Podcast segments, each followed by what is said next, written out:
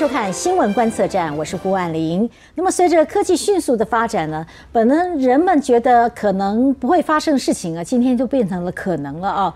像 AI 聊天机器呢，Chat GPT 呢，无疑就是近来最热门的关键字。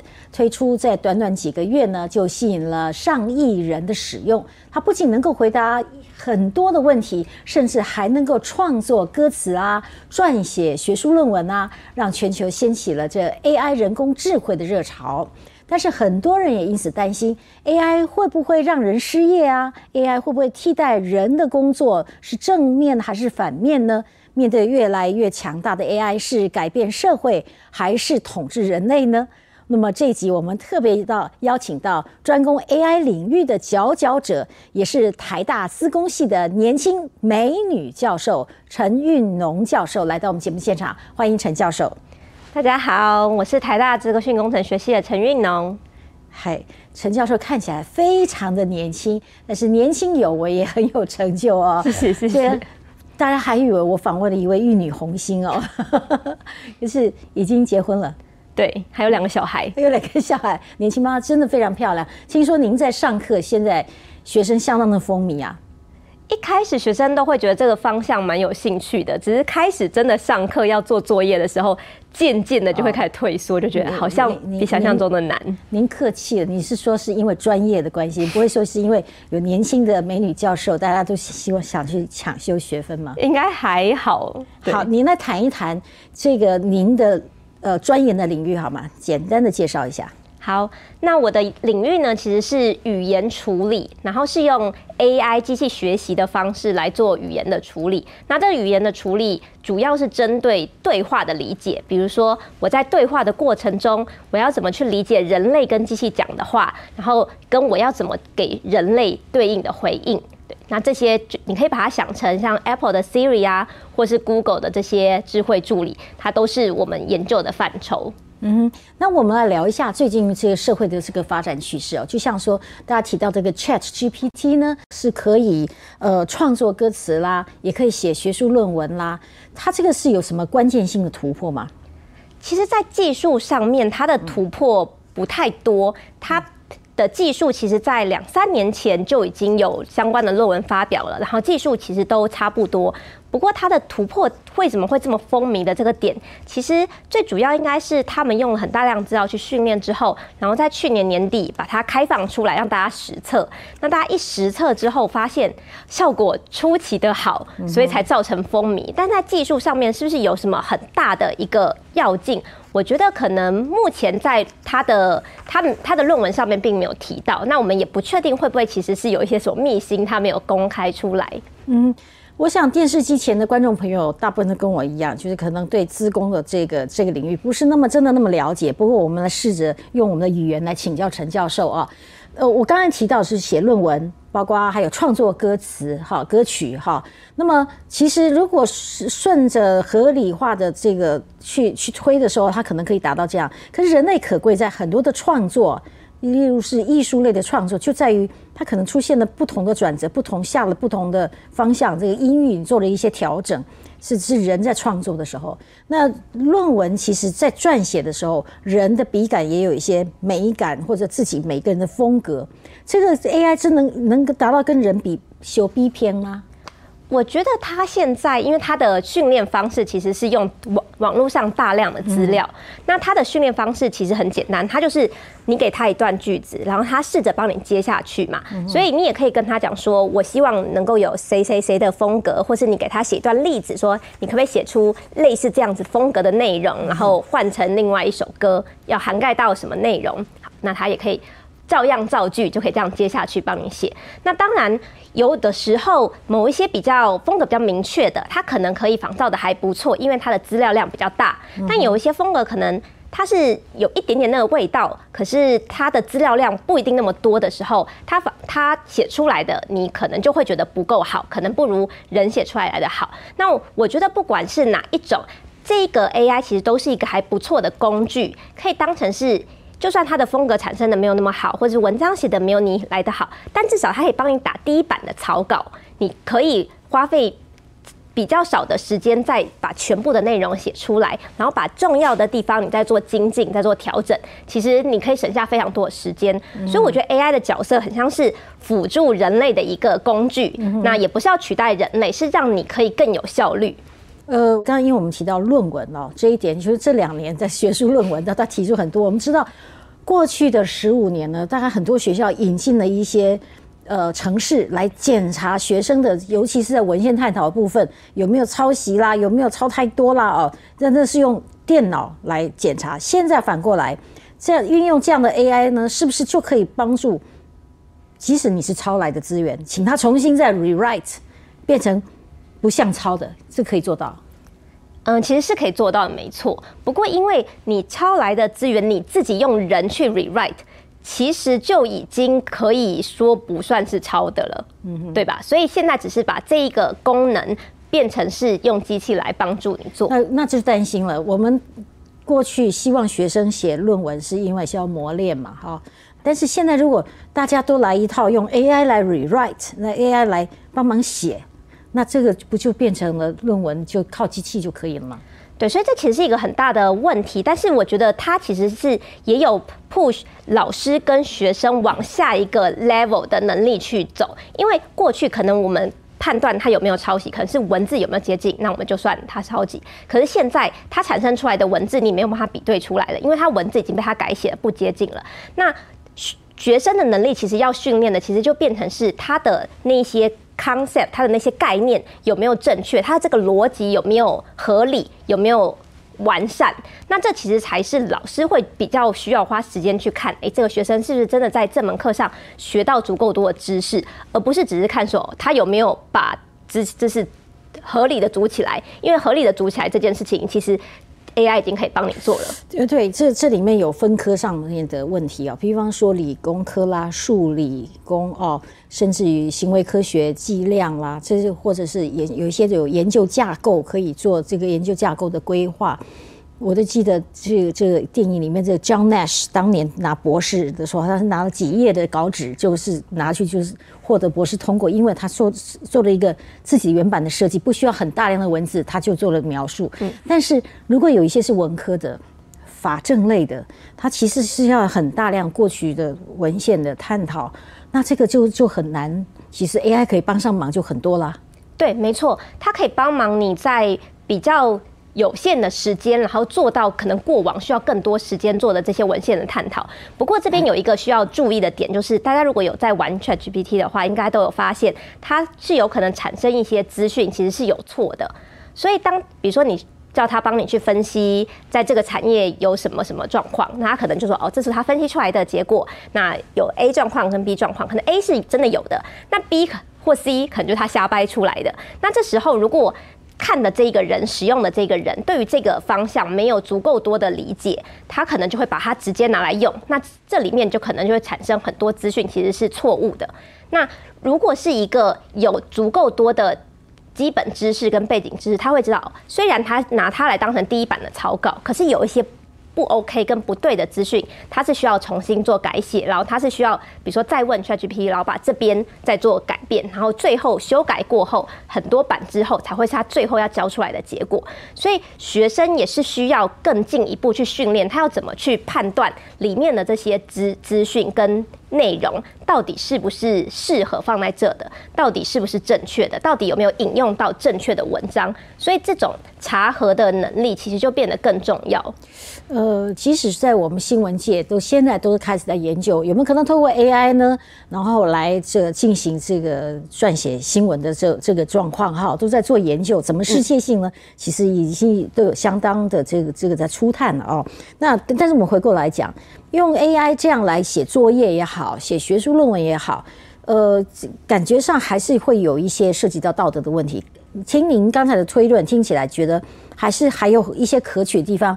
我我不知道您的立场，您您会觉得你是禁觉得应该禁止在学术上这样使用，还是还是要开放？我自己个人的主张是比较朝向开放一点的，因为这就有点像是，嗯，比如说我们在搜寻引擎出来之前。我们查找任何资讯，其实都是需要去图书馆，然后去翻书，然后去查资讯嘛。所以在那个之前，大部分很多考试或是读的很多书的内容，其实大家会针对我要把这些内容记起来。比如说这个东西的定义，我要记得，那考试就会考嘛。可是当搜寻引擎这样子的技术出来之后，要查找它的定义变得非常的容易，要查找相关的资料变得非常的容易。但是大家要训练的就变成下一个层次的能力是。我要怎么在这么多的文件当中，然后去做同整、去做重整，然后再产生出新的一个最后的论点？所以大家就会把原本学习是记忆，然后到了下一个 level 变成是重组，然后分析。那现在只是我们这一个技术从搜寻引擎变成是 ChatGPT，所以。大家的能力就要再次的提升。那如果我们在现在禁止大家使用，这就有一点点像是像现在我们禁止大家使用 Google 去搜寻一样，会觉得不是那么的跟得上时代。我相信未来这个越来越蓬勃，其实你也很难真的禁止学生使用。比如说他作业说你不能使用 ChatGPT 哦，那你要怎么侦测出他到底有没有使用？那他使用了，然后他做了改写，那这样子算违规吗？还是说？呃，用都不能用，还是你只要有足够多的改写，其实就可以。这其实就很难界定。嗯，我我们刚刚是谈到，就比方 AI，其实在使用在论文啦、作业啦，还有是创作歌曲等等哦。那其实 AI 能够做的，比方机器人能够做的，是不是现在就可以像我们看过去看到的电影的介绍的幻想世界，就是一很简单的一个指令过去，这些我机器人大小事都可以做完。家里事情可以做完，然后也可以帮你是负责快递，将来都是全部用机器人来进行，这是不是一个指令下去就可以通通做完？其实我觉得现在的很多机器都可以做到还不错的指令的理解，就开灯啊这种简单的，然后收快递等等。其实这个文字上面的理解现在已经都可以做得很好了。那我觉得目前还没有看到那么多整个家庭是非常智慧化。主要的原因不是在理解上面的能力不够好，而是我理解之后，我是不是这个 AI 的系统需要联动开灯的那个开关，然后才有办法把灯打开嘛？所以会有一些硬体需要去支援现在 AI 软体上面的技术。所以如果我嫌我的冰箱就是非常古老的冰箱，那虽然我有很智慧的一个模型，它可以理解。我要把冰箱打开，我要调整温度，但是这个冰箱就是不支援你用。软体去控制它的温度，那这样子其实也没办法。所以我觉得软体上面的进步其实是比较快的。那现在没有像电影上面看到那么智慧化，其实是硬体其他的东西还没有完全跟上软体这边的进程。嗯因为你不会想说，哦，现在既然有智慧冰箱了，那你现在就要马上把你家的旧冰箱然后换成智慧冰箱。嗯不，我们话说起来，好多人现在提到 AI 都觉得充满了世界，充满了光亮，就觉得好像一个新的领域哦。但我还是要说，也这这个。国际间还是有一些大佬，其实是很反对的。我想您您在教书过程应该也都会提到，像比方像这个呃知名已故的这个物理学家这个霍金呐，哦，现在的即使是特斯拉的执行长啦，马斯克啊，他好像他们都觉得 AI 可能危害社会，危害人类。其实我觉得 AI 它有它危险的地方。举例来说，因为现在比如说以 ChatGPT 来讲，它的资料是全部都来自于网络上的内容嘛，所以这个资料完全会取决于它怎么做回应。那危险的地方可能就在于，如果我们让它用大量不好的内容去训练它，它产生出来内容也一样有可能比较差。比如说，可能会充满着种族歧视啊，一些呃比较偏激的词汇，它。如果你用这些内容去训练它，它的确就会有这样子的行为，因为我们并没有办法完全的去控制它后面怎么产生的。我们可以控制的是它怎么做训练，我喂什么东西给它，但是它的行为不像是传统其他东西一样，所有的行为它会怎么做。我们都可以预测，所以这也是为什么 OpenAI 开放出来，它只是想让大家测测看它里面有没有 bug，它好不好？那没想到大家都发现怎么这么好，这么强，然后瞬间就涌入很多人开始登录，然后开始使用，然后马上就有上亿的人在每天很积极的在使用中。所以我觉得大技术上面，你大概可以知道，我可以做到这个等级，我可以喂进还不错的资料，可是它到底可以得到什么样的效果，其实还是要真的用了才会知道。所以的确会有一些这样的担忧，其实也是正常的，因为你就会担心说，哎，他会不会做出一些我不期望他做的事情？对，不过因为现在他就只是接下去的一些文字，所以他至少不会真的跑去做什么其他的事了。他自己是没有什么思想的。嗯哼，我我来运用一下电影里面哦，曾经给观众传达，比方有部老电影啊，其实之前就幻想了今天我们在谈的那个世界——机械公敌，就讲到机器人呢为人类所运用，到有一天突然间失控了，他不再听人类的话，自己出来反抗，他们他们也想主宰这个社会。那他们会有思想，这样的发生，就这虽然是在电影，但是未来的整个趋势这样发展下去，那个实现的可能性会出现这种状况吗？机器可能反过来，智慧人工智慧反而来主宰人类，有可能吗？我个人的观点上是觉得是完全不可能的，因为大家会担心这件事情发生，其实最主要是怕他自己有他自己的意识嘛，对不对？但是因为现在，就算你看到它的效果非常的好，但它其实。就我的角度来看，这其实不是他有意识的行为。因为如果我是一个有意识的人，比如说你说了一句话，你问我一个问题，首先我要理解你的问题，然后我根据你的问题，我再从脑中思考一下可能有的一些答案，然后把它收集起来，然后我再重整一下，然后回给你我的我给你的答案。对，但是他的行为跟刚刚说到人做这做这样子问答的行为是完全不同的。他就只是你问了这个问题。然后他就觉得这样接下去很顺，他就这样接下去。他并没有思考说你问的问题跟什么东西有关，然后他应该要怎么回答，他应该要怎么重整。他就是很自然而然的就这样接下去。所以对我来讲，那不是一个跟人一样的意识的一个行为。那我有请教过，要怎么去定义意识是什么？那如果是以医医学那边的定义，意识其实是要有生命体的东西。所以如果是机器的话，目前他是完全不会有有意识的这个情况出现，那至少他现在看起来的行为也都不是他自己具有意识，而且他就只是产生文字而已，他是没有办法做出任何其他的动作的。所以电影里面当然还是比较夸张，然后也比较充满想象力，那这就是人类比较特别的地方嘛，因为我们有很多。从来没以前没有看过资料里面没有东西，他大家都可以幻想出来未来可能发生的事情。这样听起来啊，就放心多了啊。这个有时候戏剧戏剧，不过有些时候好像电影里面三十年前、二十年前的事情，到后来真的也会实现的，也蛮多的。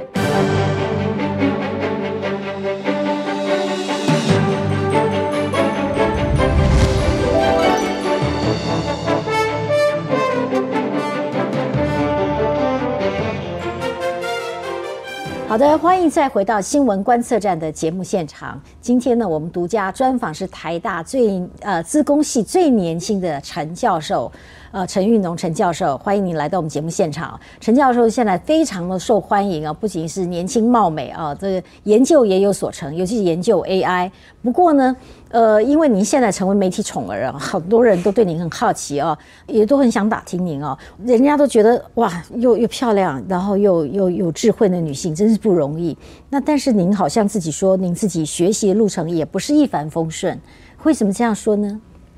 嗯，我觉得最主要其实是因为，虽然我最后是决定要做研究嘛，然后才出国去念博士，然后后来回来台湾当老师，但其实，在过我念书的过程中，我其实有很多次做研究的机会，比如说可能会参加科展啊等等。可在这些过程中，我其实都没有认为我喜欢研究，因为在那个时候做的这些科展，大部分，嗯，我们预期这个科展可能是，哎，我有一些想法，然后。比如说，我就想要测试说这个东西我能不能用另外一个材料取代，那它会不会有同样的效果？然后我就去做一些实验，然后看看分析一下它的结果嘛。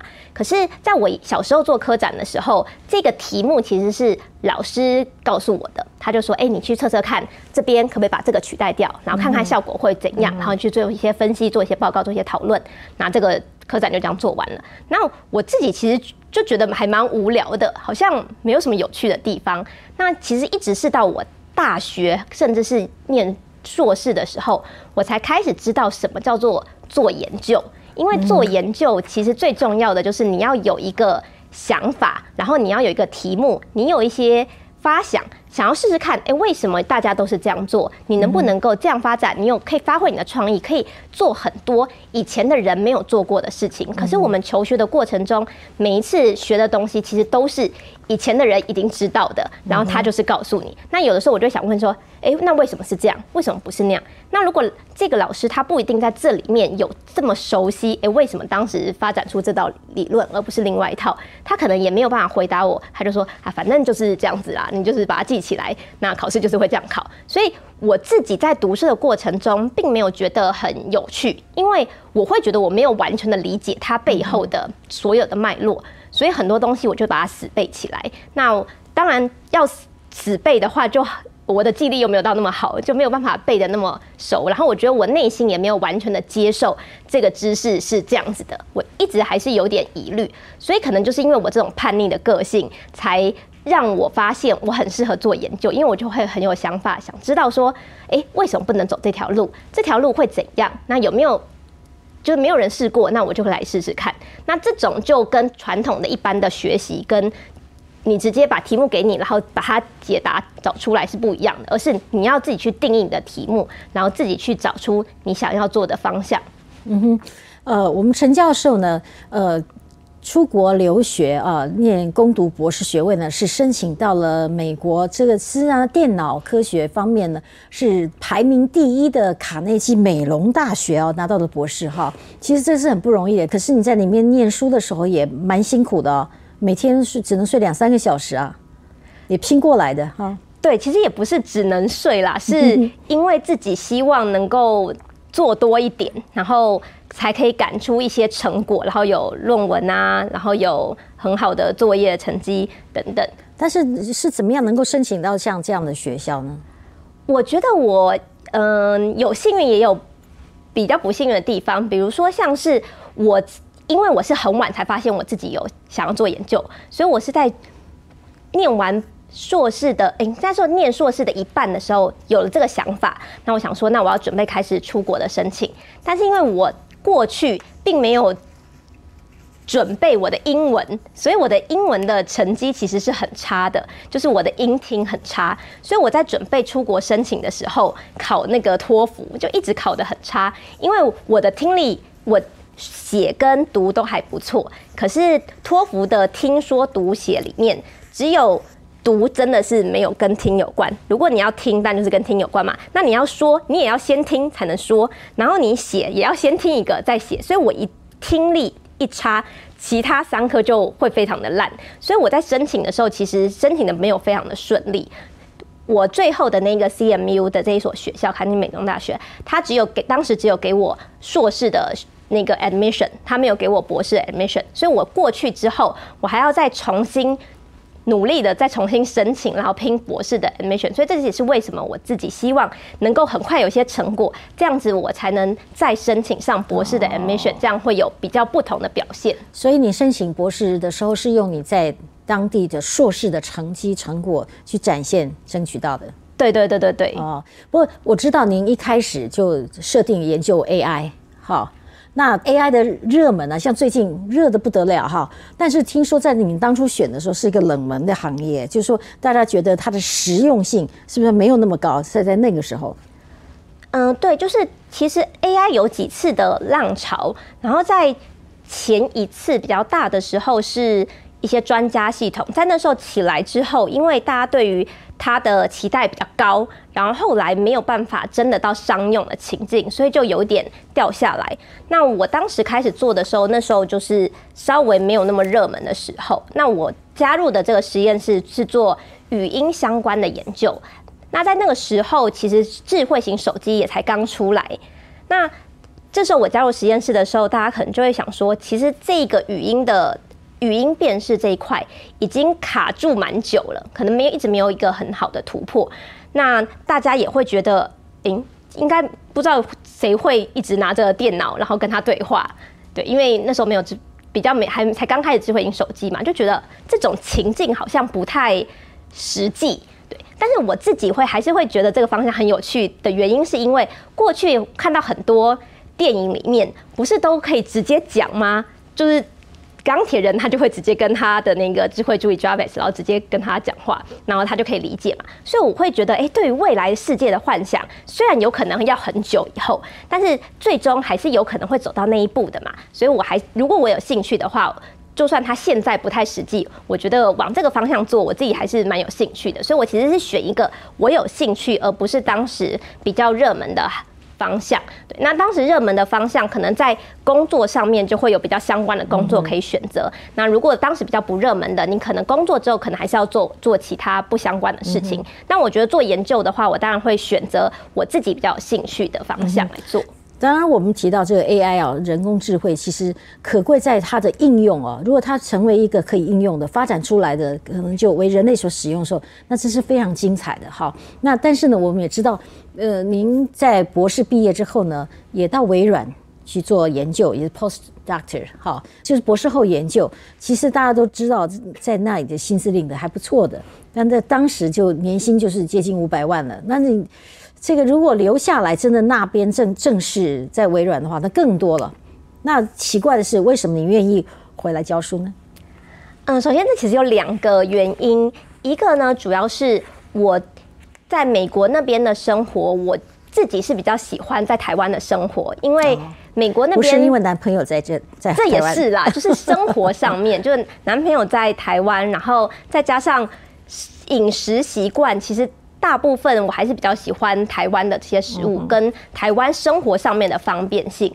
那我觉得，如果你领比较高的薪水，那你其实就是希望能够让你有比较开心的生活嘛，比较方便的生活，过得比较舒适的生活。那如果我选择回来台湾的话，我的生活本身就已经会比我觉得我住在那边来的舒适不少了。所以这是一个是生活层面的考量。那另外一个就是做的工作类型其实不太一样。虽然说在嗯，微软的研究院，它其实也是做研究为主，但是因为它是企业底下的，所以你的研究有一定的弹性。但当然不是说跟老师一样，就是你爱做什么就做什么，你只要申请得到就是房顶，你就可以做，就还是会有一点的局限性。而且刚开始做的时候，我们就是一个比较之前的呃研究员，那你当然不可能带一个 team 嘛，你当然就是自己做，就跟。念书念博士的时候一样，就自己做自己的研究。你可以跟同事合作，但是大部分还是以自己的研究为主。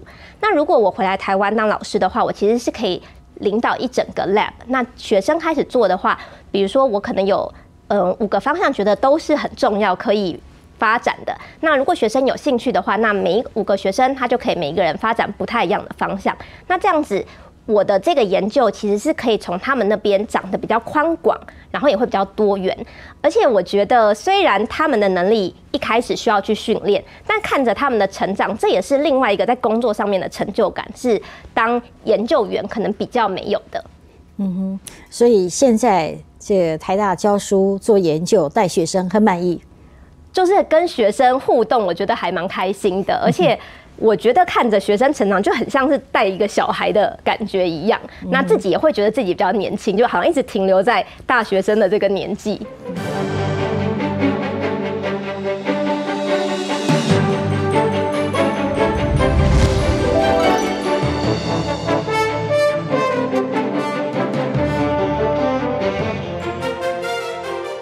欢迎再回到新闻观测站的节目现场，我是胡婉玲。今天我们独家专访台大自工系陈运农教授啊。呃，刚才听到这个陈教授侃侃而谈，谈了好多很先进的观念啊，跟可能的发展趋势。其实陈教授也是一般的小女孩长大的，其实她有她的温柔的一面，也有她活泼的地方。我们还找到你一个影片，其实陈教授是一个热舞高手哦，我们看一下来。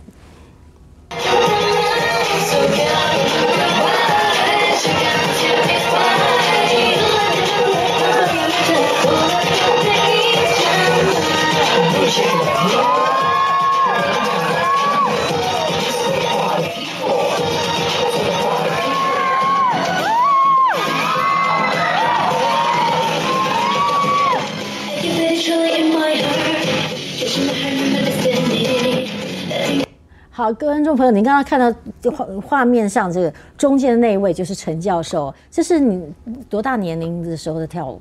这好像是大三的时候，就是我们系上的。一个表演，就是全给全校可以参加的资讯之夜，就是资讯工程学系办的一个表演，这样。啊哈，现在还跳舞吗？最近比较少，因为没有时间。对，呃，现在跳的还是这样的热舞吗？要跳的话，应该还是对，还是比较喜欢。对，有些韩韩国的舞蹈啊，就还是蛮喜欢的。这个这个很很特别哈。其实，呃，我想在台湾受教育，您在台湾也接受到了高等教育，然后又到出国留学，然后又回来贡献哈。那以以你这走过来的路，或许可以给点给大家一点点这个经验尝试。因为现在年轻人出国去念学术哈，钻研学术拿学位的，其实比以前少了。感觉上，那您您可不可以谈谈国内的环境哈，跟出国念书的环境的差异好吗？好，我觉得国内跟国外在就是在课业上面的差异，第一点是学国外的那个学期是比较短的。然后大部分很多东西老师不会教的很多，但是他其实是有点像是他给你一个开头，然后让你去把后面的东西，你可以有能力自己把它念完。对，所以他们教的是比较少的，这样跳着教。然后但是作业可能就会出还是很多，所以是会蛮繁重的。那台湾的教育还是比较像是，哎，我有教的东西我可能才会考，比较不会有那么多是。哎，我教了一些些，然后这些你们请自己去看，但这些都还是会考哦。对，所以方式是有点不一样。那另外一个我觉得很大很大的不同点是，我觉得在国外很注重一些比较 soft skill 的东西，像是 presentation 啊，跟互动合作。那在台湾当然我们也会有一些 project 让大家可以合作，不过大部分。可能要到大学才会有 presentation 的一些练习，那在大学之前都没有这种 presentation 练习，所以同学其实都不太爱发表，或是要发表的时候也不不知道要讲什么，或是讲的很哩哩啦啦，然后做投影片要报告的时候很像是流水账。那我觉得这样子其实一来跟国外毕业的学校的学生可能在。Presentation 这块可能就会有落差，虽然技术能力还是一样强的，但是他们可以把它包装的很好，present 的很好，pitch 的很好，他们就可以拿到大家的，就是吸引到大家的目光，然后得到比较多的引用啊，或是比较多的关注。对我觉得这一个是台湾学生是比较欠缺的。那在国外求学，另外一个我觉得很重要的其实是去体验当地的文化。因为在台湾，我们的文化毕竟还是比较单一。那如我当时是去美国嘛，美国是比较多不同的族群，所以你可以在国外认识很多不同国家的人，然后也可以体验到不同文化的这种熔炉的感觉。那这种经历其实是还蛮难能可贵的。它不只是学术上面的学习而已，而是你要去当地去体验那些的文化，然后吸收跟交流，才会让你的眼界比较开。所以我觉得这个的留学的经验不一定不一定要留学才能办到啦，你游学短短两个月，其实也可以有这样的体验。那我还还蛮推荐大家，如果能力可以负担的话，是可以有这些经历。您您是学理工出身嘛？哦，呃，我我看到我们好多年轻人，那差不多在高中阶段呢，我们台。台湾常常释放一些消息啊，是派出去的学生呢，呃，高中生呢，得到了是这个奥林匹亚这个金牌啊，就好几个金牌啦、银牌啦，世界级的哈。那您您来看到，其实真的在学习，年轻人学习成长到了一个成熟阶段，就是说，我们这个在这一方面的领域，AI 的素质，就是说，台湾的这个人才够不够，素质够不够，能不能跟人家在量跟值上面？我觉得台湾的人才的值其实是不错的，对。但当然，因为我们的人学生的数量是减少的很快嘛，因为毕竟虽然台湾还是可以某种程度上让国外的学生来念，但是吸引力不像是美国那么大，就是各个国家的学生都会去美国。所以当你的量缩的时候，其实你一定是这样子，等比例会小会缩小的，对。所以。我们还是会看到，哎，好像的确慢慢的，大家的能力是稍微有越来越，好像越来越差，就平均而言可能越来越差。但是最 top 的这一块，当然还是非常优秀的。那我觉得要怎么让大家可以就是当人变少的时候，还是集中一点在稍稍微上面一点，其实是我们目前面临到的问题跟挑战。那或者是我们要有其他的方案去吸引其他国家的学生，然后也可以一起来台湾。那台湾的学生就可以，也可以透过台湾的环境去跟其他国家的人互动，他也可以学到文化的交流，然后也可以互相成长。嗯，实际最后我也想请教一下，你从您的观察，台湾。发展这个 AI 的这个环境怎么样？我觉得台湾有很重要的几个优势。第一个就是台湾的硬体产业非常的强，所以有很多 AI 其实是需要软硬整合的很好的。所以当台湾的硬体有这一块是在台湾，它其实就会有一些 local 的优势。那还有一些特定的一些产业，比如说台湾的医疗产业是还蛮。完整的那像跟其他国家比，可能医疗是特别发达。那如果我们在医疗上面的 AI，当然就比较容易发展的不错，因为我们有特定的这个情境，然后比较多的资料，然后比较好的人才，那这边可能就可以发展的比较快。所以我觉得是看各个产业各个领域。那我觉得对于台湾 AI 未来的发展，其实还是以蛮正面的看待。啊，跟陈教授这一番交谈呢，觉得很赏心悦目，而且感受心旷神怡。希望我们台湾未来发展出来的 AI 的技术啦，或成果都像都是这种感觉，那就很愉悦，这是人类很愉悦的产生产哦的成果。outcome 哈，好，非常谢谢您今天来到我们节目现场，也谢谢观众朋友的收看，我们下周同一时间再会喽。